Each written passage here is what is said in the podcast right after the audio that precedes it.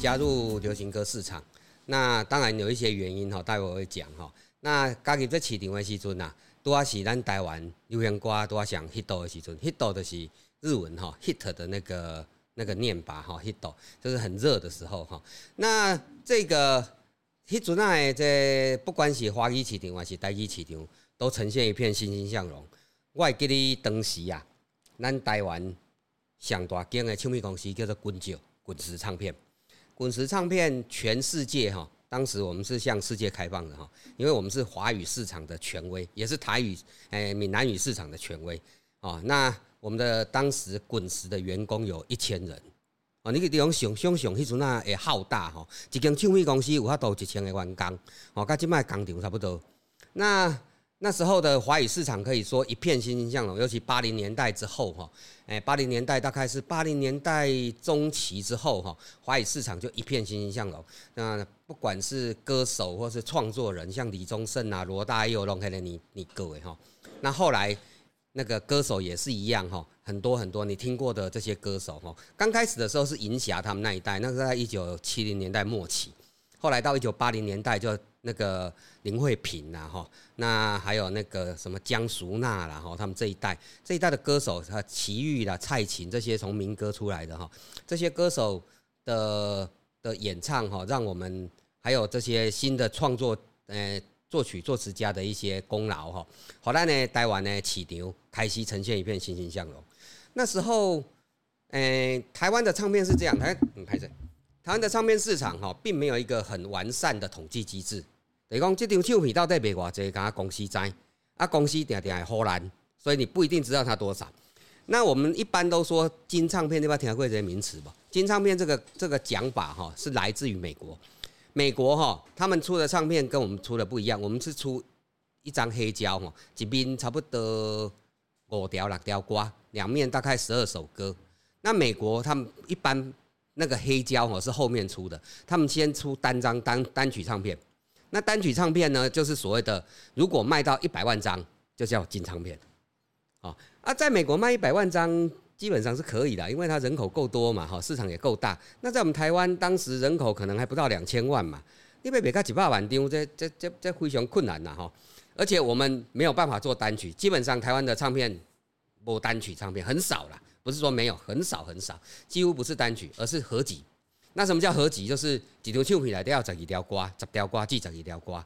那这样的一个架构里面，你要卖到一百万张，员工不可能的事啊，就要靠国外市场，要靠外面的市场。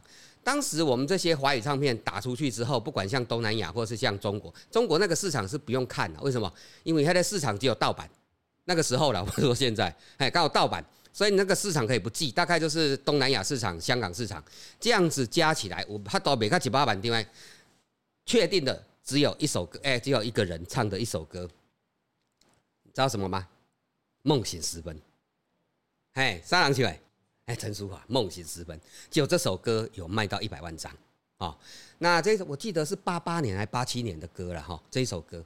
那所以那时候整个唱片市场非常的火热，虽然没有。一百万张很难卖到，但是几十万张基本上是一个基本盘。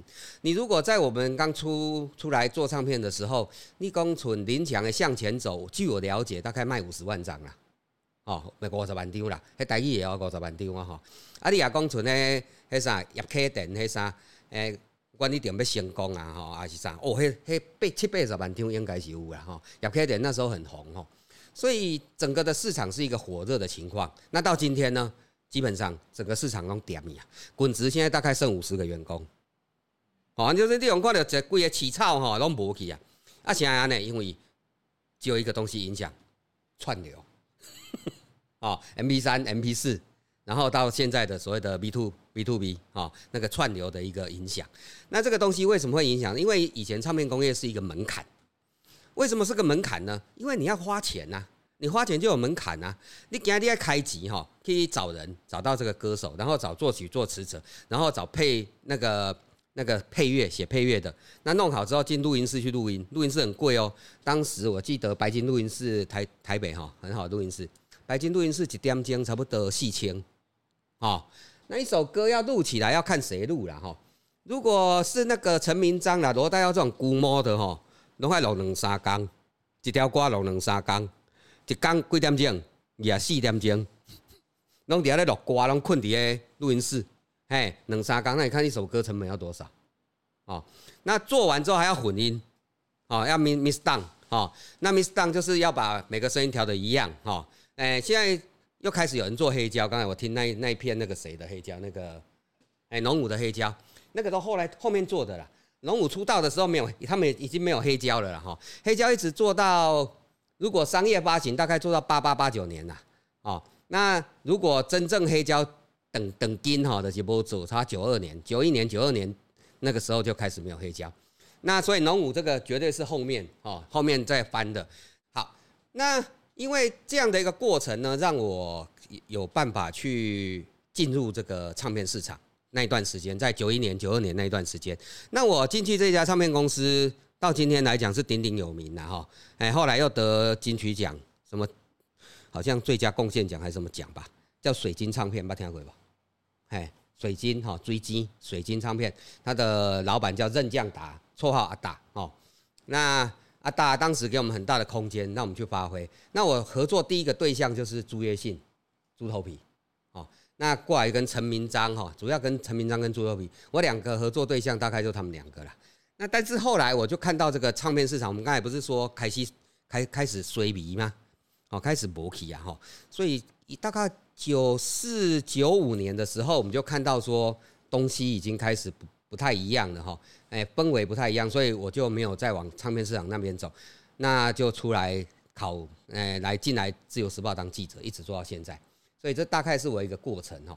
那因为这个过程里面让我接触到流行歌曲，那流行歌曲但的五代接触这吼，都在咧艺术的讲，那这流行歌曲到底是虾物件哦？尤其是咱是写台语流行歌。那台语流行歌到底它的渊源是什么？就这个探讨的这个心智哈，来去挖掘说，那到底这是什么？那在这一段过程里面，当时资料并不多。那最主要的资料的提供者是一个刚刚过世的老先生，叫庄永明老师。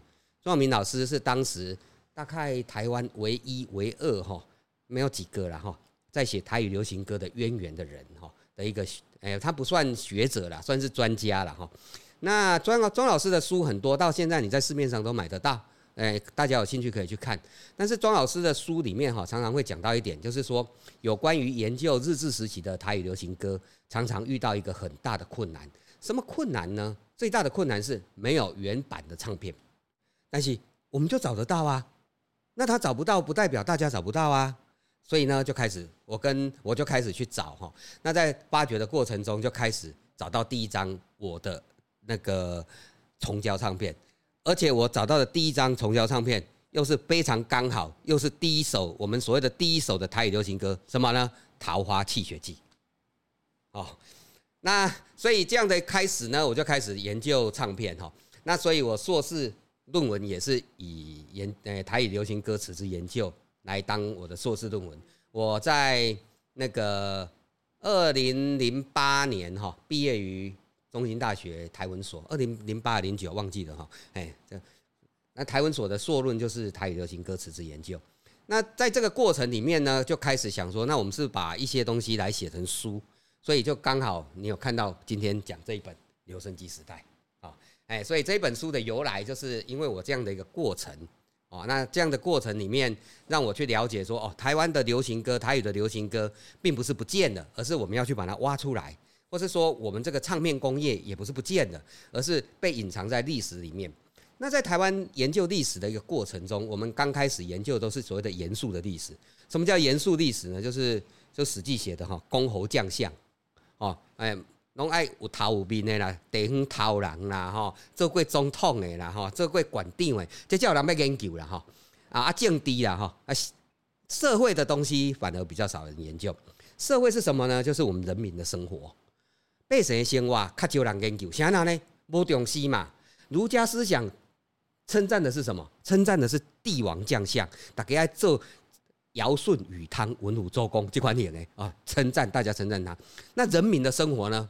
基本上是不见于史书的，所以底这款诶诶卡哈，你就看到我们台语流行歌是什么？是人民的生活。所以它不见容于历史，不是不见容啊，不见于历史，没有容了哈。那我们要让它见容于历史怎么办呢？就要把东西挖出来，所以我要把东西挖出来，所以就来开始琢磨说怎么写这一本书。那我这一本《留声机时代》呢，基本上不是只讲台语流行歌，是讲整个的唱片工业，一诶日治时期的唱片工业的发展。那所以呢，这这个东西的发展呢，就必须从当时的一个境的一个这个情境来开始讲哈。那什么是当时的一个情境呢？主要来讲，就是我们要回到一九三零年代、一九二零年代，甚至一九一零年代，去了解那时候的台湾，大家对于所谓的唱片。的一个感官感官，你认为唱片是什么？啊，你认为讲唱片除了五楼以外，贵阳带来什么东西？那这个东西是人民生活里面的一部分。那你去必须像他那个掏沙金一样去把它掏出来，那你才会看到那个亮晶晶的金子。那那些金子才是珍贵的啊！所以在这么一个这个过程里面呢，我们必须第一个要了解留声机是什么。留声机时代就是留声机，你可以看到我这台就是留声机。那那一台有没有？刚才要放农农村的，那是什么？那叫电唱机。哦，那叫电唱机。现在有到电力不？不是你来看后边有电线不？有哦，一定有电线。那这台吗电线？你有没有看到它的电线？没有。那我现在开始讲，就是说，那我为什么会喜欢流行歌？哈，尤其是台语流行歌。那其实跟我自己的生活有关系。哈，我在一九。我我解解严那一年进去大学嘛，解严是民国七四年嘛，哈，所以我是一九八五年的时候进去大学读书。那我读的是正大法律，哈。那正大法律呢，当时读法律的时候，你知道，哎，我们有一个必修科目叫宪法。那宪法呢，里面有一个老师，哈，也后来当到大法官。我们那个老师，哈，真的信法律的法，叫法治斌。哎，法老师呢，开开宗明义第一堂宪法课就讲中华民国。几乎为宪，哎，中华民国从领土开始为宪，哎，从国旗开始为宪，对不对？为宪嘛，哦，弄为宪嘛，哎，所以呢，他说中华民国违宪的东西太多啊，那个把那个组织也违宪，哦，国民大会什么组织都违宪，国民大会没有改选啊，那时候违宪嘛，对不对？哎，那种违宪呢，啊，你违宪那么多，我教什么？我没办法教啊，我只能教宪法原理。宪法原理是什么？宪法第一条到第二十三条叫宪法原理。什么叫平等权？什么叫迁徙自由？讲这个讲了呢，讲了讲了四个学分的课。宪法教这个，那让我们这些学生哈一下子名字大开。为什么？哎，看这老师们刚敢讲这呢？哎，看这他高中老师怎么敢讲这个？哎，一个大学老师，一个大学教授跟你讲中华民国违宪。哦，好，那这样子让我们的一些思考哈，开始让我的思考开始打开，发现说哦，原来世界上还有不同的意见呐，不是课本写的都对啊，还有不同的意见呐。哦，好，那我们的年代呢，在我的年代呢是民歌兴起的时候，那我们现在所谓的民歌四十五、四十六、四十七，这个东西来自于谁？来自于一个中广的主持人叫陶小琴，这个是他定义的。我们在研究学问的时候要讲定义，定义很重要。定义是什么？掌握话语权。你定义如果把它定下去哈，嘿，为了在你讲啊，哎，底下陶小青改改那个谁，那个那个谁在那个主，他他他去那个，哎，那叫什么名字啊？我现在忘记名字哈。那个也是民歌最早期的歌手哈。然后他在国父纪念堂举办的那场音乐会，他定义为民歌元年。那。那从此就民歌元年就从那开始。那什么叫民歌手？他们认定的叫民歌手啊。有那民歌有很多，我们的校园民歌有很多。那有一些很好玩的事哈，你你会看到有一些东西到底叫不叫校园民歌哈？这个东西都窄一点一啦，反正不是他们唱的就不是校园民歌啦。好，哎，你记不记得有一首歌叫《蜗牛与黄鹂鸟》？哎，那是不是民歌？校园民歌？拍摄 MC，因为啥？嘿，银霞请问，银霞是商业歌手。哦，所以很多定义是来自于那个去定义那个人，那个人可以决定话语权。好，那我的年代是那个年代，那那个年代里面民歌哈，所谓的校园民歌开始起来，开始起来。那罗大佑这一群人也开始起来。罗大佑不是校园民歌，罗大佑跟民歌无关系。所以你看民歌几十年有没有邀请罗大佑去唱？无，是安？因为罗大佑不是那人，哦，都安那年哈。那罗大佑起来的时候，当时我记得他有一首歌哈，那个在我高中的时候。那首歌叫《知乎者也》，哦，那首歌好像是他哪一个专辑呀？哦，那那首歌让我整个非常的震撼，因为他他里面就讲到一些说什么法禁啊，什么这些问题啦，哦，你可以去看那个歌词哈，然后就认为说那个学校讲的不一定是对。那在对照我到大学时候，在法老师的宪法课里面，又听到了一些嗯，不是说反政府，而是说跟政府唱反调的言论，啊，那这些东西呢，让我们开始启蒙。那接下来让我们启蒙的是什么呢？就是我今天看到这个东西，叫做游览车。哎，游览车，这这是压给啊！基本上内容工以前哈，我们在读大学的时候去台北读大学，我我要去哪里坐车？你知道？去中港路。然后国光客运根本哎，看个国光了哈，国光根本做不到，为什么呢？还让有钱有谁人买呀？哦，还票拢叫人卖去啊，你根本买不到票，尤其假日，那怎么办呢？只好坐野鸡车。野鸡车呢，后来这些野鸡车大家把它合在一起，成成为一个大大公司，叫什么？统联客运。哦，所以统联客运的早期是叫亚吉啊。那亚吉啊，以前就是我一个司机，我去整一台车，哦，我就开始载人去啊。啊，南北这样载人客，好，那野鸡车上面呢？哎，他那些司机都放什么音乐？拢放当时的台语歌，什么新书先人摘了，风杯刷了，接来了啊！你知道野鸡车从台中坐到台北哦，很远，为什么？有时候塞车，塞七八哎六七个小时，我最高塞到六个小时，弄踏底下高速公路踏的。以前高速公路比现在窄很多呢，基本上它宽不？而且现在还有什么五羊有没有？以前根本没有啊，所以以前塞车塞很严重。野鸡车里面有，哎，那个国光好像那时候没厕所，哎，他会停在那个休息站那里上。好，那坐野鸡车的时候，他们就放这些台语歌。那我呢，当时一般的这个年轻人，跟我同年代的年轻人，基本上是无在听台语歌，你拢听啥？校园民歌，校园民歌啊，无啥会听啦。大概我们这个阶段也不听了啦，都听什么？西洋，哦，西洋的什么麦丹娜啦，哈。哎，披头士啦，披头士一直底关的时代较无啊啦吼，披头士。那约翰南农啊也还有啦吼，约翰南农比较晚死掉嘛，知不知道？约翰南农知不？唔知啊吼，爱补习的嘞，叫你补习的嘞。你不是摇摇玩摇玩摇滚吗？哎呀，要补习一下哈。嘿，他们的东西呢，在我们的年代是可以说，在我们这个世代是很盛行的。啊，呆一瓜嘞，根本不屑一顾嘛，想哪？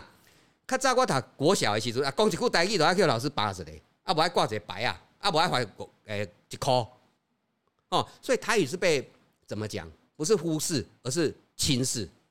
他不是忽视哦，他是轻视你，作践你，哎，这样。啊，这这个阶段呢，我怎么会知道台流行歌？都是这阿给啊，野鸡车啊。那怎么办呢？坐野鸡车的时候塞车啊，那那个那个什么，那个司机大哥讲一袋 tape。一直绑，可能我从台中听到台北已经听二十次，听到下都要唱啊，所以就自己会弹这些台语歌。所以我后来就觉得说，我在想说，哎，我哪要唱风杯刷，哪要去新竹乡人在啊，那要唱爱表姐呀，一定得压给他车跳头顶听到，不然怎么会有机会？嘿，那就听听听，就耳濡目染，就接受了这些歌。所以。我的我的历程大概是这个样子哈，所以一九八零年代是台语流行歌的盛世的哈。那那个当时我们对台语流行歌是不屑一顾的，就我们这个时代的年轻人，或是说读大学的人啊。那虽然如此呢，但是母语呢，毕竟是在你血液中流动，你只要有那个养分，让它长大，它就会长大啊。这是我自己对台语流行歌的一个一个初步的的一个认识，是从这里来的。那在学院期间呢，因为这个这个是你们是叫野百哎太阳花世代，我们叫野百合世代。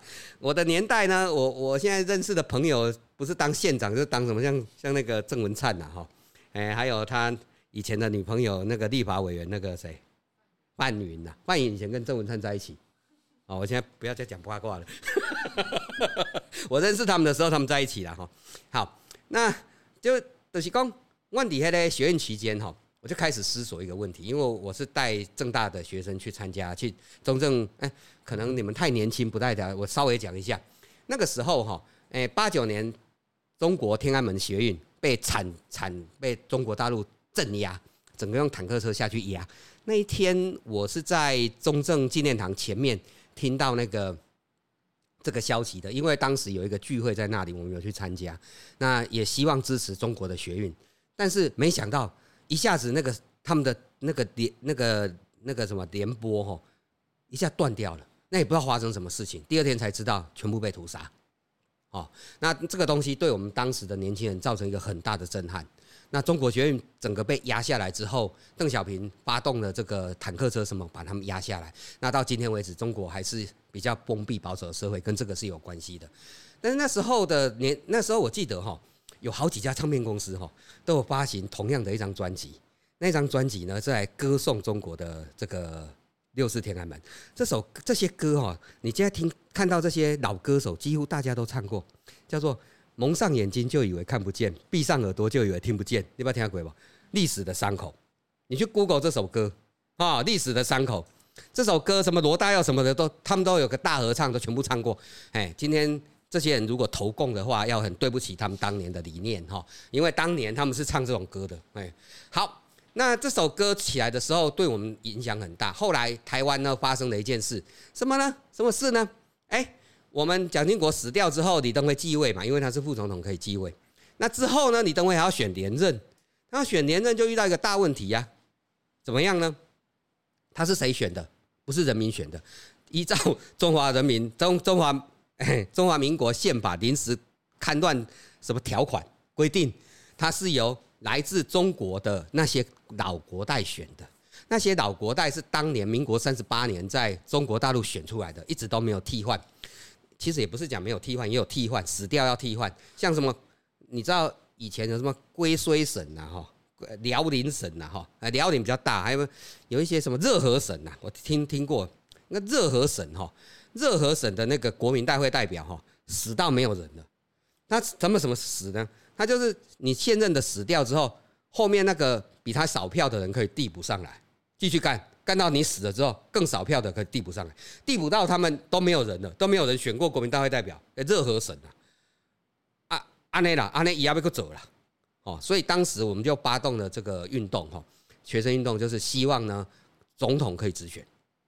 你现在听总统直选都觉得天天经地义啊，当时我们是不是的？我们不能投总统，总统直选呢，反对最厉害的人是谁？不是李登辉哦，马英九。我记得马英九那时候还出来开辩论会，反对总统直选。后来他当总统，不知道为什么。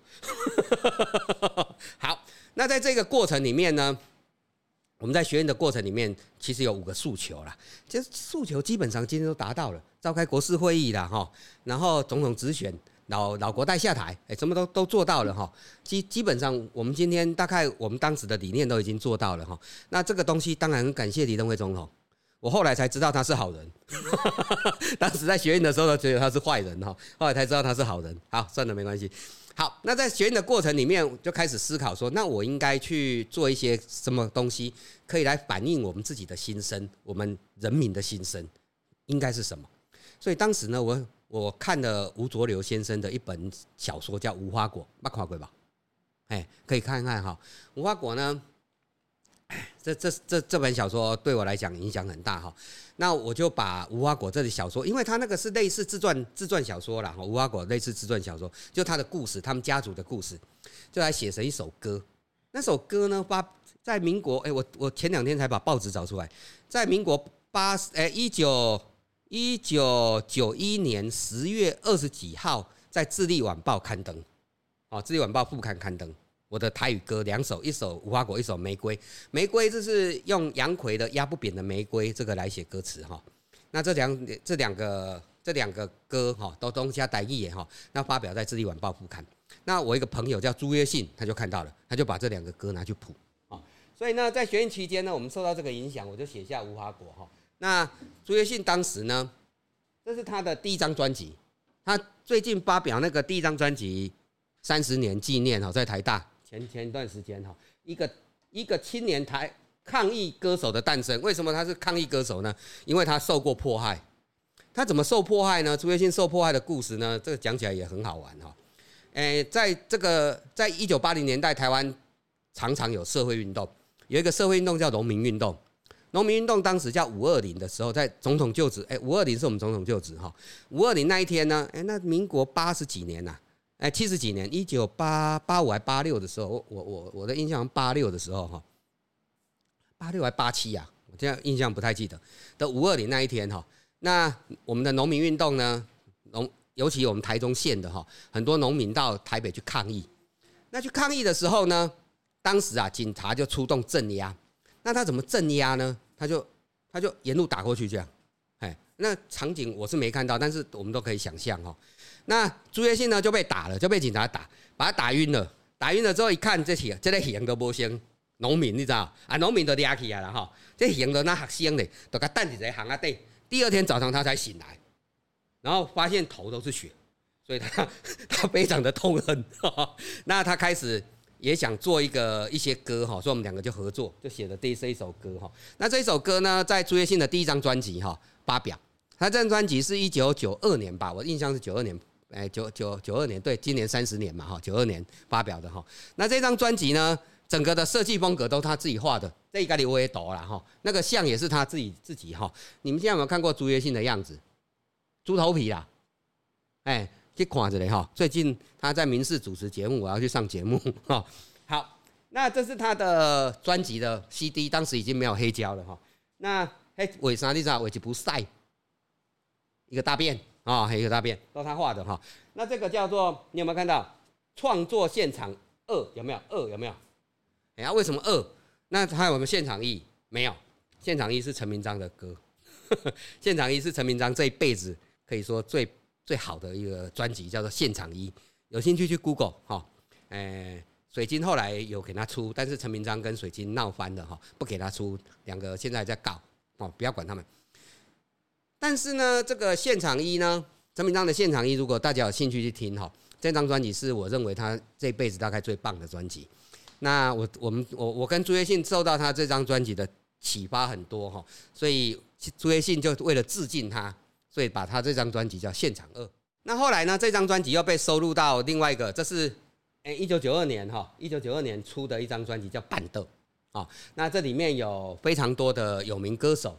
包括朱约信，包括陈明章，包括潘妮丽，那其中还有一个最著名的哈，看你们有没有认出他是谁了哈？哎，伍佰伍俊霖，好伍佰，那伍佰呢，在这张专辑里面是他这一辈子第一张专辑，啊，第一张专，第一张台语专辑，一底下下几，这这里是合集，就每个人出一两首歌，伍佰有一首歌在这里发表，叫做《老阿楚》，你可以 Google 一下，这张是他很很棒的一个。歌曲啊，很很多人不知道这一首歌是他写的，叫《老阿土》。我认识伍佰的时候呢，伍佰哎很胖，跟今天完全不一样。他当时可以胖到不用当兵，那你就知道多胖啊。后后来为什么变这样呢？哎，你去问他，我不要在这里多讲，开玩笑，开玩笑。好，那所以这张专辑呢，也是我们第一张呢，跑走向这个商业市场的专辑哈，走向商业市场。那这个商商业市场呢？这张专辑呢，就带动了这些人可以进去商业市场。第一个当然五百，第二个是朱约信猪头皮，猪头皮后来用他这个艺名叫猪头皮去发行专辑。第三个当然陈明章就会进去了。陈明章后来也因为有一首歌大红大紫，你知道那一条不？唔知流浪甲淡水哦，好大啦，一条哈。有因为这样子哈，让这些人都可以走入商业市场，就因为这个板德专辑，一九九二的板德专辑。那这张专辑很特殊哈，它是。那个宝丽金出的哈，宝丽金出的。那之后呢？因为我我写了很多关于这些这些，诶，尤其是用一些成名的小说家的一些故事来写歌哈，所以当时水晶呢就有一个想法，就说，哎，那我们来出一个文学专辑好了。那所以就来出一张文学专辑。一九九二年也出这张文学专辑，叫《鹅妈妈要出嫁》。这张专辑应该有对台台语歌曲了解的人，应该对这张专辑都很有。弄栽了哈，这张专辑起码绝版。这张专辑是写谁呢？就是用杨奎哦，杨奎，南台台中市的作家杨奎哈。杨奎他的东海花园在这附近而已啦哈，也不远。那用一些几挂瓜哈，哎不，几挂小说来改编这个瓜哈。那我就写两首，第一首就是《鹅妈妈要出嫁》，第二首就是《玫瑰》啊，就是玫压不扁的玫瑰，玫瑰哈。那其他人写其他首哈。那用我这这个《鹅妈妈要出嫁》当主打歌，那。这这首歌也很很有趣。我这个《鹅妈妈要出嫁》发行之后，诶，因为当时慢慢的哈，台语这个东西已经可以慢让大家接受。那有一些那个，哎，后来我们的国立编译馆就解编了嘛，哈，就没有国立编译馆，就大家编书嘛。南一书局啊，什么书局都编课本嘛哈。那他们就编音乐课本呢，就想说要放台湾的民童谣啦。我把我这首歌当台湾童谣放。我签了好几家公司，我说这不是童谣，我们不要进啊，盖出名。你去听听看，那个歌词的意境根本不是童谣哦，哎，就好像以前格林童话不是童话一样哦，格林童话是写给大人看的，以前呐。好，那所以这首歌不是写给小朋友唱的，但是后来他们觉得有趣，就变成童谣。那这个东西在文学里面叫读者理论哦，你们高兴就好，我们作者就算了。读者理论就是作者要。排除在外啦，读者以读者的意见为主啦，你怎么样发展是读者自己的事啊，哈。好，之后呢，我就开始去，就刚刚刚才有讲嘛，就没有走进去唱片市场，我就跑来当记者哈。那开始研究台语流行歌。那当时呢，一九九九年的时候呢，庄永明先生呢，当时有一有一篇文章发表在这个《中国时报》的副刊版，那叫做《台湾第一首流行歌曲出土记》。那他写的流行歌曲，你看那个。这首歌是什么呢？就是《桃花泣血记》，就是我说找到那一张《桃花泣血记》。那这个《桃花泣血记》里面呢，张永明有写到哈，你看那个红字哈，等于讲里面有写到说要摘内容的代志，请看桃花泣血记。好，那问题是它到底几段呢？庄明先生用倒诶，用倒诶，你知道倒倒倒，倒个窄段，所以他认为有十二段。哦，因为当时的唱片哈跟今天的唱片不一样，它是。它是一面哈，一面的唱片，这个重胶，你刚才看到那个重胶哈，几瓶秋米大概容量大概不到四分钟，哎，所以两面是八分钟。那一般来讲，你今天的流行歌是不是大概都不唱不到四分钟？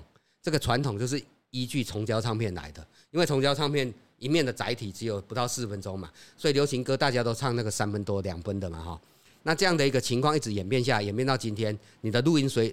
技术很高，你可以录一百分钟的，但你敢唔看到人做一百分钟的留言歌你听？无啊，啥呐？因为我们已经习惯听了这种两三分钟、三四分钟的流行歌了啊，所以不管是谁的流行歌，虽然今天技术很好，我们还是做这样。那这个《桃花泣血记》呢，就违反这个流行歌的传统，因为它是流行歌的初期，所以不能说它违反传统了哈，是他在寻找这个这个一个规则，所以它两面呢大概七分多钟。那不适合做一个流行歌。那而且再加上这个《桃花泣血记》哈，加麻烦的几公，他是当一个宣传歌在用的。因为当时有一部电影叫《桃花泣血记》来台湾上映，这个电影呢是中国拍的电影。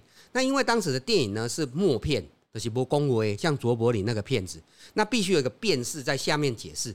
哇，你看，因两个爱情这样你要跟定，你看两个要金落去啊，那个金落去啊，底下观众就鼓掌哦，金落去啊哈。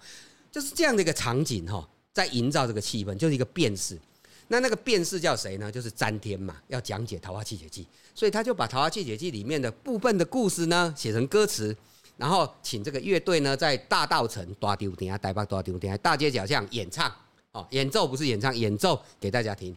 那演奏之后呢，这个古伦比亚唱片公司的老板哎觉得哎这唱片美败，不这瓜美败。给大家做唱片，就当做了这首《桃花泣血记》，所以这是庄永明他在一九九九年的时候，他们还没有找到原始唱片，他只找到什么？他用导，就是东问一一一个，西问一个，好，问着咧讲车名，底下在唱歌诶，讲阿你捌听过《桃花泣血记》不？这个人唱给他几段，他在问谁，又唱给他几段？导，导导来呢几段，十一段，所以他推测有十二段。那在这个台陈君玉呢，这个也是当时日治时期台湾的这个，诶做唱片业的一个先驱哈。他他在一九五五年的时候写了一篇叫《日治时期台语流行歌概略》哈。那他就写《桃花泣血记》这一张唱片的一个经过。那你看红字哈，而成为第一流行的唱片。陈君玉是说这是第一张叫做流行的唱片，那代表什么呢？代表这是第一张达到流行程度的唱片，而不是第一张唱片。唔是咱台语歌第一张唱片，对不对？伊讲安尼嘛，但是都被人家扭曲意思，所以呢，他是引用庄永明是引用陈君玉的文章，但是怎么样？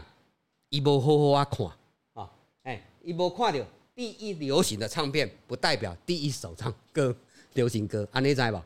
所以他在这里出错了之后，很多人照抄。在我我们我我刚开始研究的年代，大家拢讲这第一条台语流行歌，甲今仔日为止，搞不好 Google 还这样写。哦，Google 很多台语流行歌的东西都错误了。好，像那个什么“四月望雨”这这这四条歌，“四月望雨”知道不？苏继红、望春风、乌雅辉干啥？诶，四月、月月牙球、月月草这四首歌说都被禁了，有有影不？无影。谁哪呢？套戏人啊，没看到这四条歌，因为现在我们国家档案的资料出来了，我们没有看到这四首歌被禁的记录。第二点呢，这四首歌在每一个年代都有人翻唱，那有人翻唱表示没有禁啊。邓丽君也唱，邓丽君唱台语的，你知道？你把听过邓丽君唱台语吧？邓丽君台台语有点腔，但是还不错啊。哎，凤飞飞啦，啊，这些你听过的有名的歌手，大部分都翻唱过这四首歌。所以这四首歌有没有被禁？没有。那为什么说他被禁？以讹传讹嘛。哎，文夏刚开刚死掉，还说他是全台湾被禁歌最多的人。哦，我们才被他讲，是讲以他人死为大了哈，我也不好说什么了哈。哎，真的不是这样，哎，真的不是这样。所以今天你我们在做田野调查访问的时候，我们常有一个经验，祈祷跟你讲什么都要再考证一下。有当时讲的哈，不一定真的；一讲的不一定真的，但是是对有利的。你听得懂吗？不一定是真的，但是对他有利的，这样他他才会讲。好，那我们闲话少说哈。所以你可以看到，在这一段过程里面，你就可以看到桃花气解剂并不是第一手。那我们为什么知道它不是第一手？而且第二个，我为什么知道它不是十二段呢？因为呢，我找到桃花气解剂。我在当时呢找到桃花气解剂的时候，非常的高兴，然后就把它拿出来，然后就放了。放了之后发现几段，十段。所以桃花气解剂只有十段，不是十二段，不是这样庄有明拼的十二段。所以这样的时候，我们对台语流行歌才有更进一步的的了解。所以台语流行歌或是台湾的唱片工业发展，你要怎么样去界定它呢？第一个东西就是你要一手资料。什么叫一手资料呢？就是你现在看到这些唱片，它就是一手资料，它可以毫无掩饰的告诉你当时是什么样的情况。哦，从庄永明说十二段，但是你都听了十段呢啊。阿里干美容工十二段没塞啊，你就能跟讲十段。所以前行的研究者，在我之前的研究者，他大概欠缺什么？第一个，一手资料他没有，他没有唱片，也没有歌单。歌单就是唱片里面那一张歌词的那个哈，那个单据。等一下我要讲哈，进而解读哈。那第二个呢，前后相关历史他们也不了解，哪一首歌在前面，哪一首歌在后面，常常用猜的。那后来呢，我后来去整理呢，我我另外一本书里面有哈，那一本那本有写。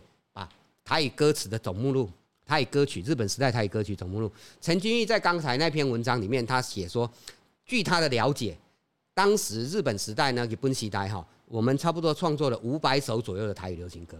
好啊，庄永明说五百首，不，陈君玉说五百首，因为一起当事人，他是在那个年代，所以他的讲话可信。到庄永明的时候，他们大概找出两百多首，那两百多首他没有前后顺序，他不知道哪一首在前面，或是不同唱片公司。他不知道这家这个唱片是哪一家唱片公司发行，他不知道。哦，好，那怎么办呢？我们就找到了原原始资料，就开始整理。所以大概现在整理五百五十首台流行歌，日本时代的。那这个东西就是研究的基础。哦，从它的歌名、它的发行公司、它的发行编号，等一下会讲那个编号那个事哈。那它的那个大概的出版日期，我们猜的，我们知道的或是猜得出来的，可以知道的放在上面。那这样的对于台流行歌的研究，我们才会有一个方向，一个基础啦，才能基础啦。你没有这些基础，你没办法研究哈。好，所以大概他们就欠缺这个哈。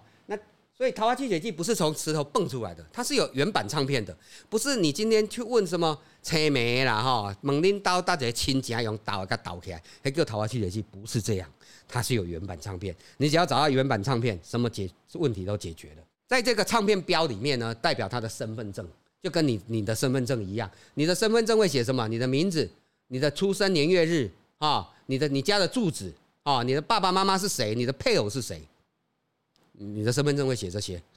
桃花季姐记的身份证也是写着他的出生，一样。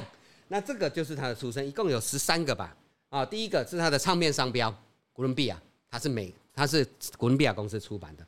第二个呢，它是影戏主题曲，它是电影主题歌。啊，过来呢，我们从这边看哈，它是什么？中国电影公司拍摄的电影。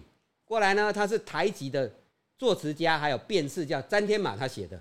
后来呢，他是台籍的作曲家呢，歌仔戏艺师呢，谁呢？诶，王王云峰写的哦。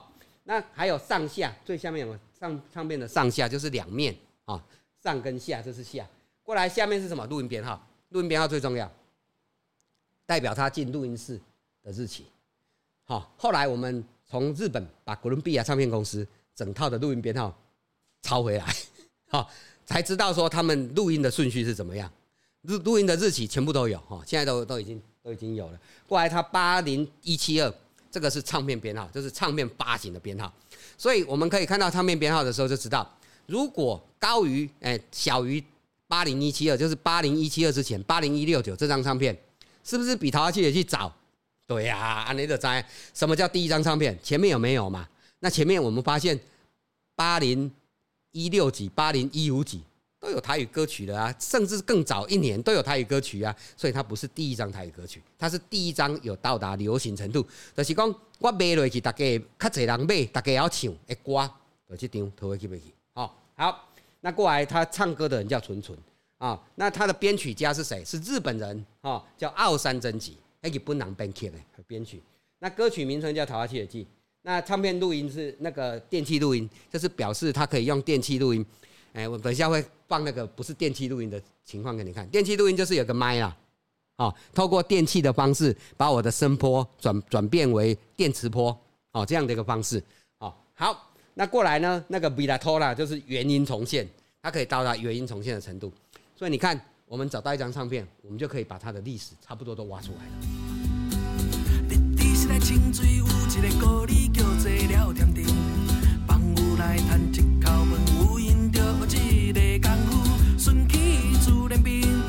消极来看世界，边走边看，讲袂定，这就是上好的办法。是。